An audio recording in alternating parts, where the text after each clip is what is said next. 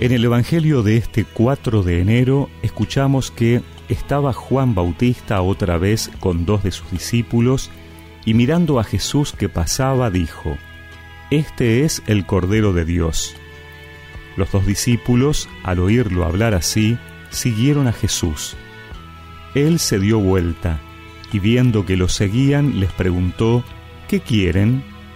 Ellos le respondieron, Rabí, que traducido significa Maestro, ¿dónde vives? Vengan y lo verán, les dijo. Fueron, vieron dónde vivía y se quedaron con él ese día. Era alrededor de las cuatro de la tarde. Uno de los dos que oyeron las palabras de Juan y siguieron a Jesús era Andrés, el hermano de Simón Pedro. Al primero que encontró fue a su propio hermano Simón, y le dijo, Hemos encontrado al Mesías, que traducido significa Cristo. Entonces lo llevó a donde estaba Jesús. Jesús lo miró y le dijo, Tú eres Simón, el hijo de Juan. Tú te llamarás Cefas, que traducido significa Pedro.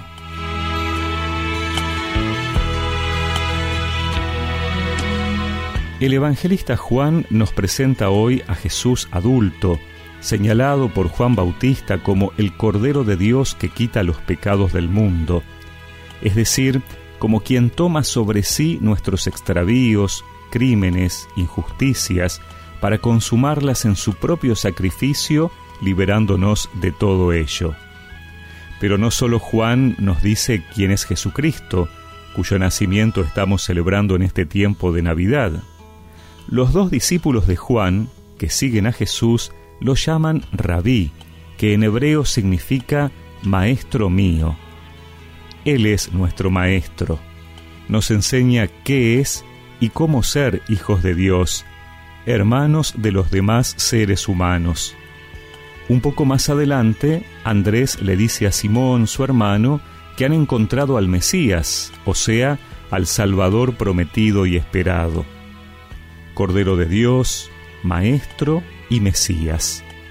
Tres títulos de Jesús que nos lo van definiendo para que lo conozcamos cada vez más y para que lo sigamos como Andrés, como Simón y como tantos otros discípulos de Jesús a lo largo de los siglos. Por eso nos viene muy bien al principio de este año recordar que Él es el Maestro que nos muestra el camino a transitar que no nos salvamos solos, lo hace Jesús, el Mesías, y que para ello Él ha cargado con nuestros pecados y sigue haciéndolo, porque es el Cordero de Dios. Solo puede brotar de nuestro corazón agradecimiento y alabanza por tanto amor. No nos dejemos engañar por quienes quieren apartarnos de su seguimiento, porque solo en Él encontramos la verdadera vida. No importa lo que te enseñan, como de Él te han contado, si no lo viste y encontrar. No se conoce el mar adentro, si no te metes en sus olas, no se lo sabe desde afuera. Ya no te bastan las teorías, probalo a Dios así en tu vida, lo quita nada. Ven y verás, ven y verás, alguien te ama y quiere mostrarlo.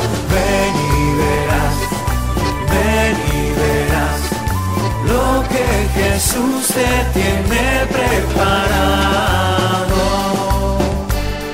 y recemos juntos esta oración.